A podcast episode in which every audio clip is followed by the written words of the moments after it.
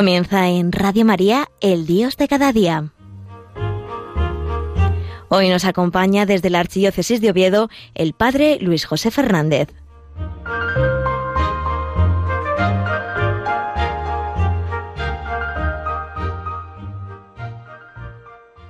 Muy buenos días, queridos amigos, queridos oyentes de Radio María. Otro día más estamos aquí compartiendo el programa del Dios de cada día desde Asturias.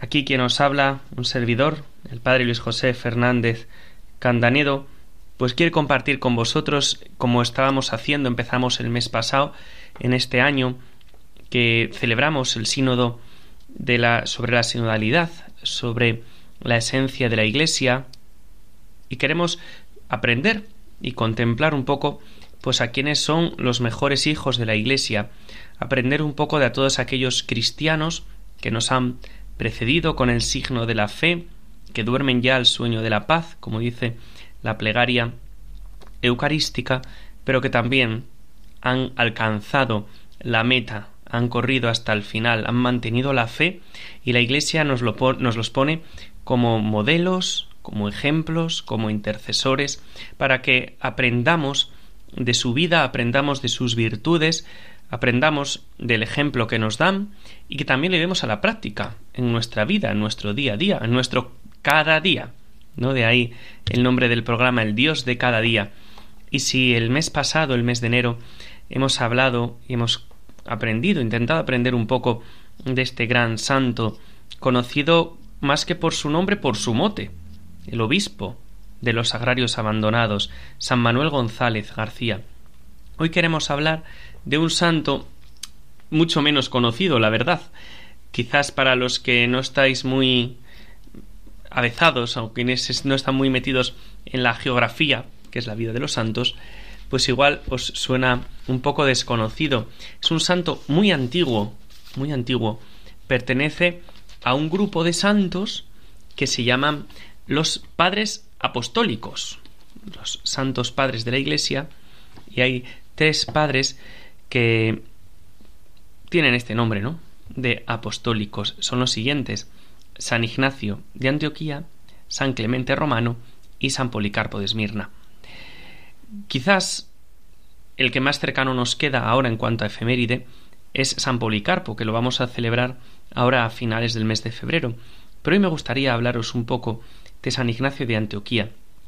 Quizás porque es más conocido y porque tiene mucho más sobre la Iglesia, qué es la Iglesia, cómo vive la Iglesia, qué hace la Iglesia, todo lo que tiene que ver con esto. Eh, San Ignacio de Antioquía es obispo de Antioquía, lógicamente, es mártir cristiano y es padre apostólico. Tiene un nombre, un sobrenombre, se le, que se denomina además a sí mismo, es Teóforo, es decir, de, portador de Dios, y se cree que fue discípulo del evangelista San Juan.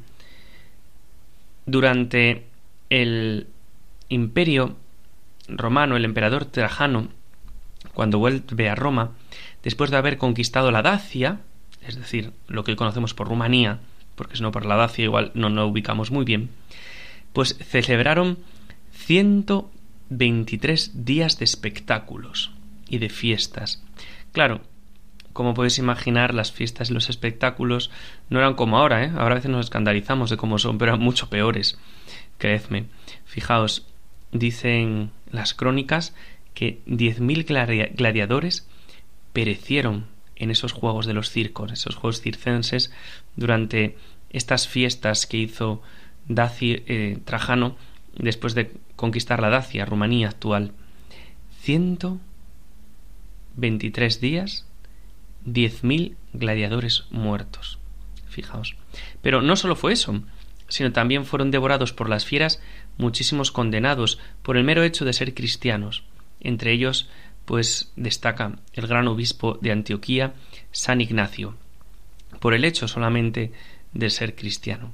San Ignacio, detenido y juzgado, fue prisionero y abandonó la gran metrópoli de Siria hacia Roma, bien encadenado, bien escoltado por un pelotón de diez soldados de la corte que se llamaban los leopardos, esa, esa corte de soldados que lo acompañaron.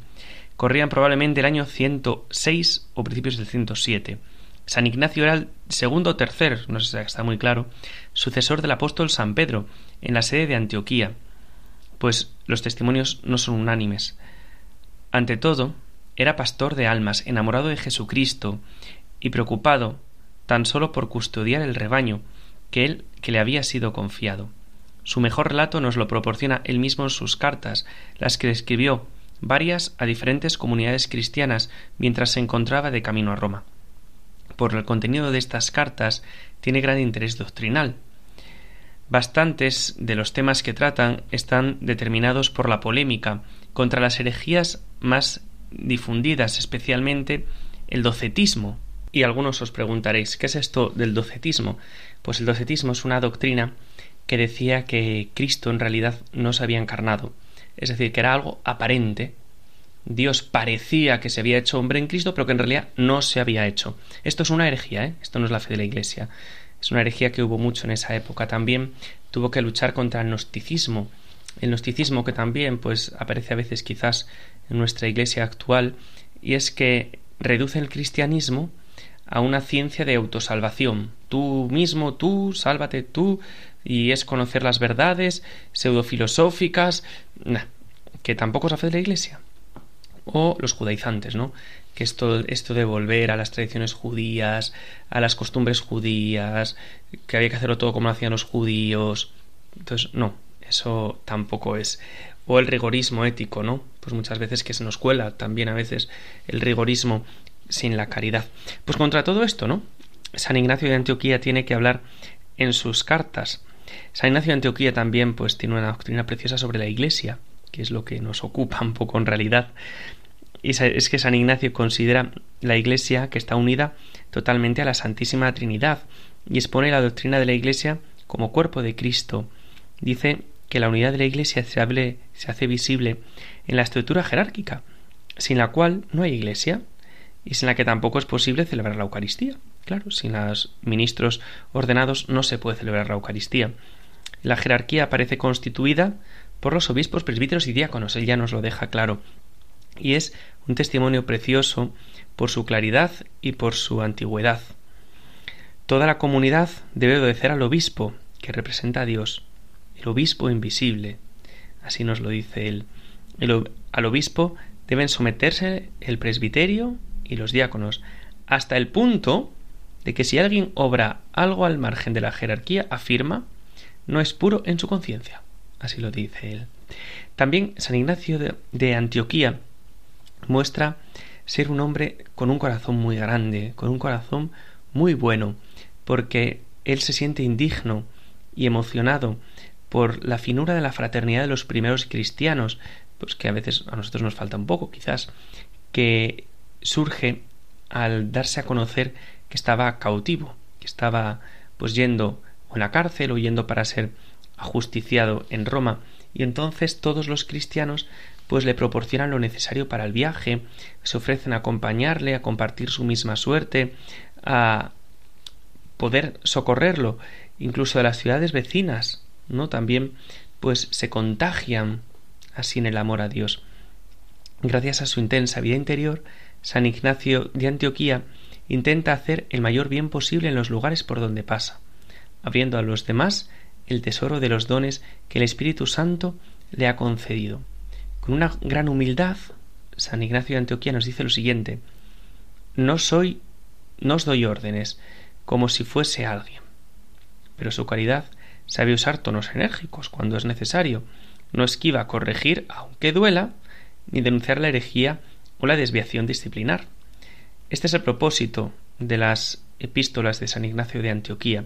A lo largo de su viaje observa y escucha todo lo que ocurre y rápidamente discierne los viejos errores ya repetidamente combatidos por los apóstoles, cuya raíz maligna sigue brotando por todos los sitios. El docetismo, como hemos hablado antes, que hablaba de una apariencia de un Cristo no encarnado, el gnosticismo, que quiere reducirla a una ciencia de autosalvación, las tendencias judaizantes, el rigorismo, todo esto, ¿no? Que al final, ¿qué es lo que quiere hacer? Acabar con la Iglesia, dividir a la Iglesia, ¿no? E, enfrentar, pues a los cristianos e intentar desviarles de su fe verdadera. Así es hasta que es conducido a Roma, llega a la ciudad de Roma, allí después de unos días de cautiverio, pues es martirizado a causa de su fe por en el circo romano por las fieras. Tiene una expresión muy bonita diciéndole a los cristianos que le dejen ser trigo molido de Cristo, trigo triturado por los dientes de las fieras para hacerse también así Eucaristía. Una cosa preciosa que a nosotros pues nos tiene que ayudar como cristianos que somos, aunque hayan pasado muchos siglos, estos son ejemplos para nosotros, tienen que ayudarnos en nuestro día a día, en nuestro ser cristiano, en nuestro ser hacia el encuentro con el Señor, ir pareciéndonos poco a poco. Y dentro de los temas de San Ignacio de Antioquía hay muchos temas. Muchos temas que no podemos tratar porque necesitaríamos muchísimos programas para poder abordarlo. Temas como el parto virginal de María, eh, Cristo, que es hombre y Dios a la vez, la Eucaristía, el domingo como el Día del Señor, la Iglesia, las notas que tiene la Iglesia, que esto sí lo abordaremos después del descanso musical, los tres niveles del sacramento del orden, que ya aparecen, como hemos dicho ahí, ¿no? anteriormente, la primacía del obispo de Roma, el matrimonio como un sacramento, la virginidad como una virtud sobrenatural. Estos son algunos, ¿no? de la resurrección, algunos de los temas que San Ignacio de Antioquía va tratando en sus cartas. Pero ahora, para no ser muy pesado, vamos a cantar una canción, espero que la conozcáis y si eso pues nos animamos y la cantamos todos juntos. Una multitud cada vez mayor se adhería al Señor. Queremos ser discípulos de Cristo, cristianos que hemos de hacer. Solo se nos pide convertirnos al Señor y estrellar la vida nueva que fluye sin descanso de la iglesia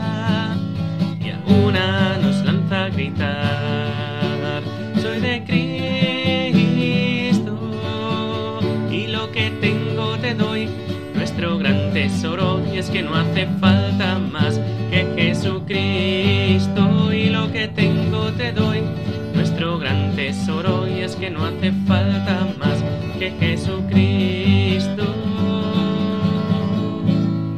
Ven y verás. Solo corazón, un solo espíritu, todo lo tienen en común. Lo venden todo para poseerlo todo, gozosos mendigos del Señor. Solo se nos pide convertirnos al Señor y estrechar la vida nueva que fluye sin descanso de la iglesia y a una nos lanza gritar.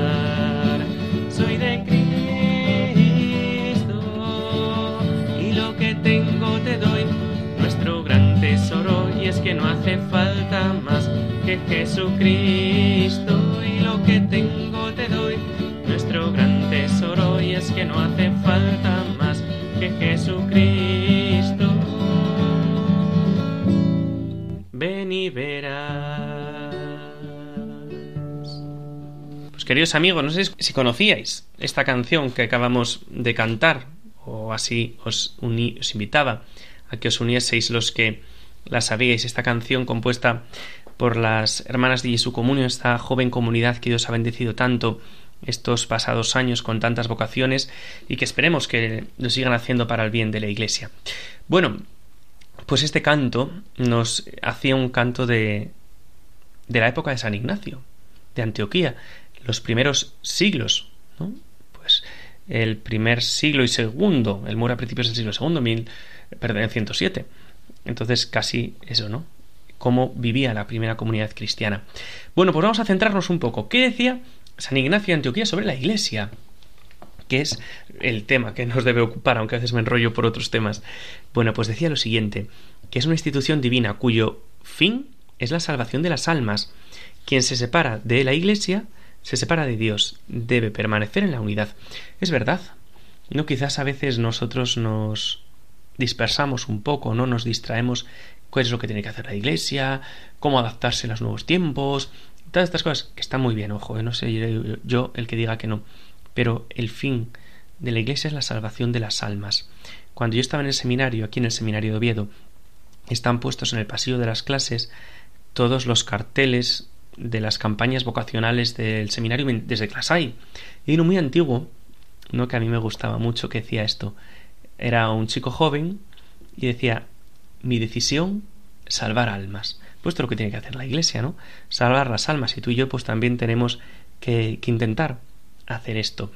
Bueno, ¿qué más decía San Ignacio de Antioquía? Habla de las notas de la Iglesia.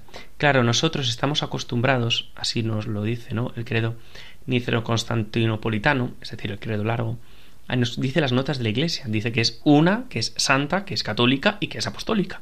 Pero claro, estamos en, el nacimiento total de la Iglesia. Claro, la Iglesia tiene que clarificarse, tiene que, que reflexionar sobre sí misma.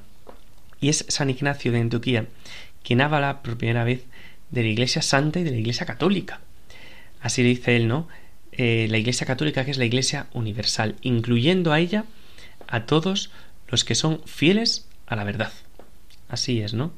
Dice él, cito textualmente, por doquier aparezca el obispo, ahí esté el pueblo. Lo mismo que donde quiera que Jesucristo esté, está también la Iglesia Católica.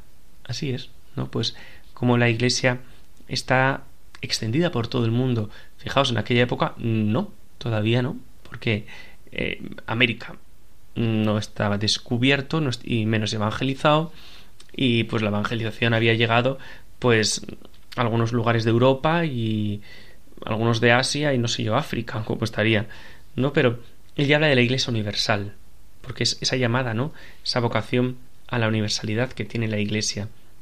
También dice él que la Iglesia es infalible no tiene la jerarquía a la que debemos estar unidos por obediencia. Esto es una nota muy fuerte no de San Ignacio de Antioquía, como San Juan puso mucha atención en la relación que hay entre el Padre y el Hijo. El Hijo siempre está sujeto a la voluntad del Padre, uno con él por naturaleza. Y San Ignacio pues deduce que debemos imitar a Cristo en su obediencia filial, obedeciendo a los obispos de la Iglesia, como así enseña en sus cartas, ¿no? que debe hacer eh, la disciplina, la unidad y la sujeción a la jerarquía. Es muy conocida de él esa frase que dice nil sin episcopus, es decir, nada sin el obispo. Por eso debemos estar acordes con el sentir del obispo, como ya lo hacéis, así dice San Ignacio. Y en cuanto vuestro colegio presbiteral, dice los sacerdotes, digno de Dios y del nombre que lleva, está armonizado con vuestro obispo como las cuerdas de una lira. Este vuestro acuerdo y concordia en el amor es como un himno a Jesucristo. Procurad todos vosotros formar parte de ese coro, de modo que por vuestra unión y concordia en el amor seáis como una melodía que se eleva a una sola voz por Jesucristo al Padre, para que os escuche y os reconozca por vuestras buenas obras, como miembros de su Hijo. Os conviene, por tanto, manteneros en la perfecta unidad, para que seáis siempre partícipes de Dios. Así lo dice San Ignacio en la carta que él escribe a los Efesios.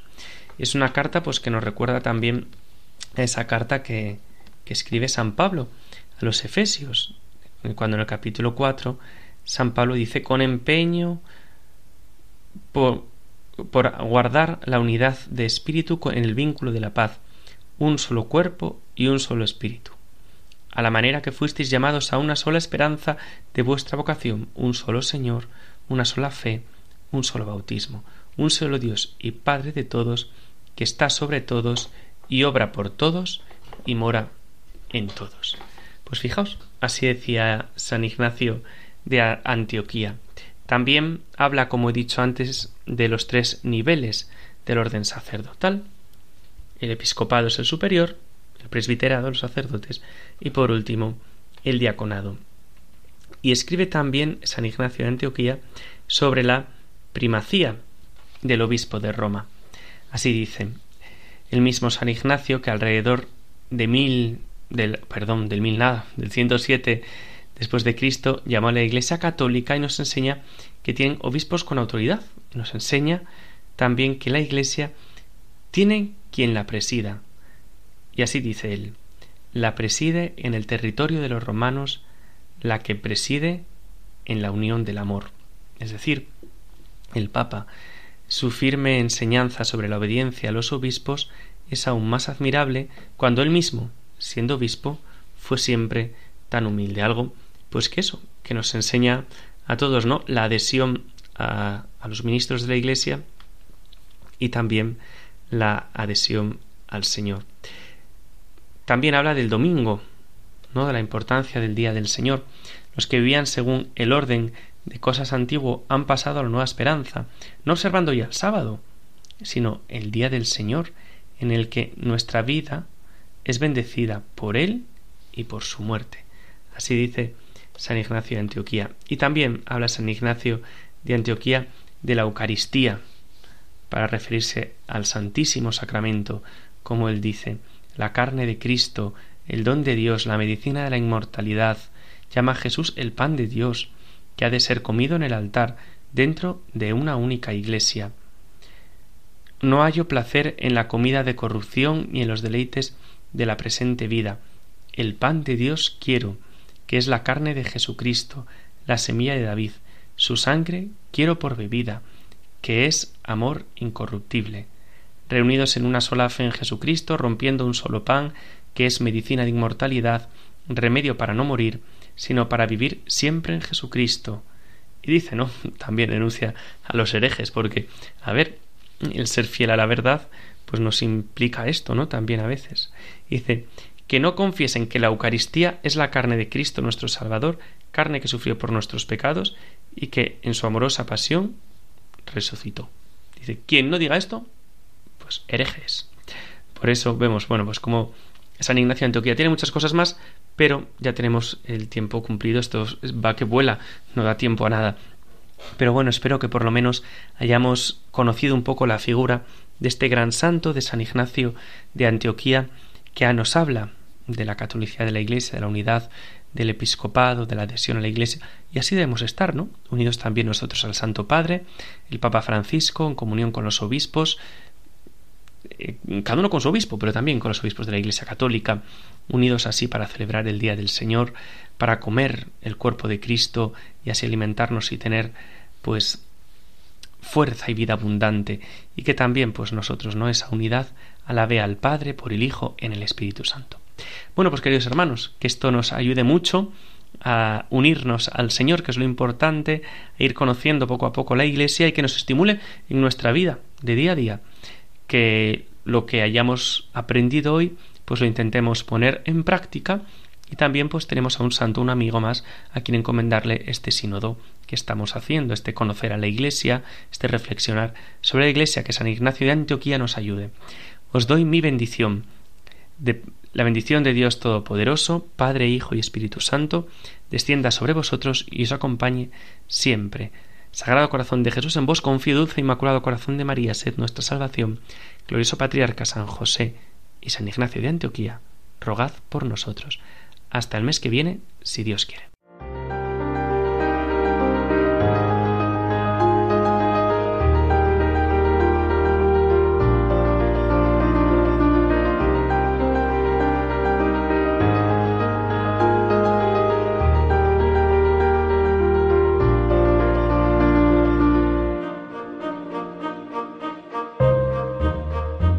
Finaliza en Radio María El Dios de cada día. Hoy nos ha acompañado desde la Archidiócesis de Oviedo el Padre Luis José Fernández.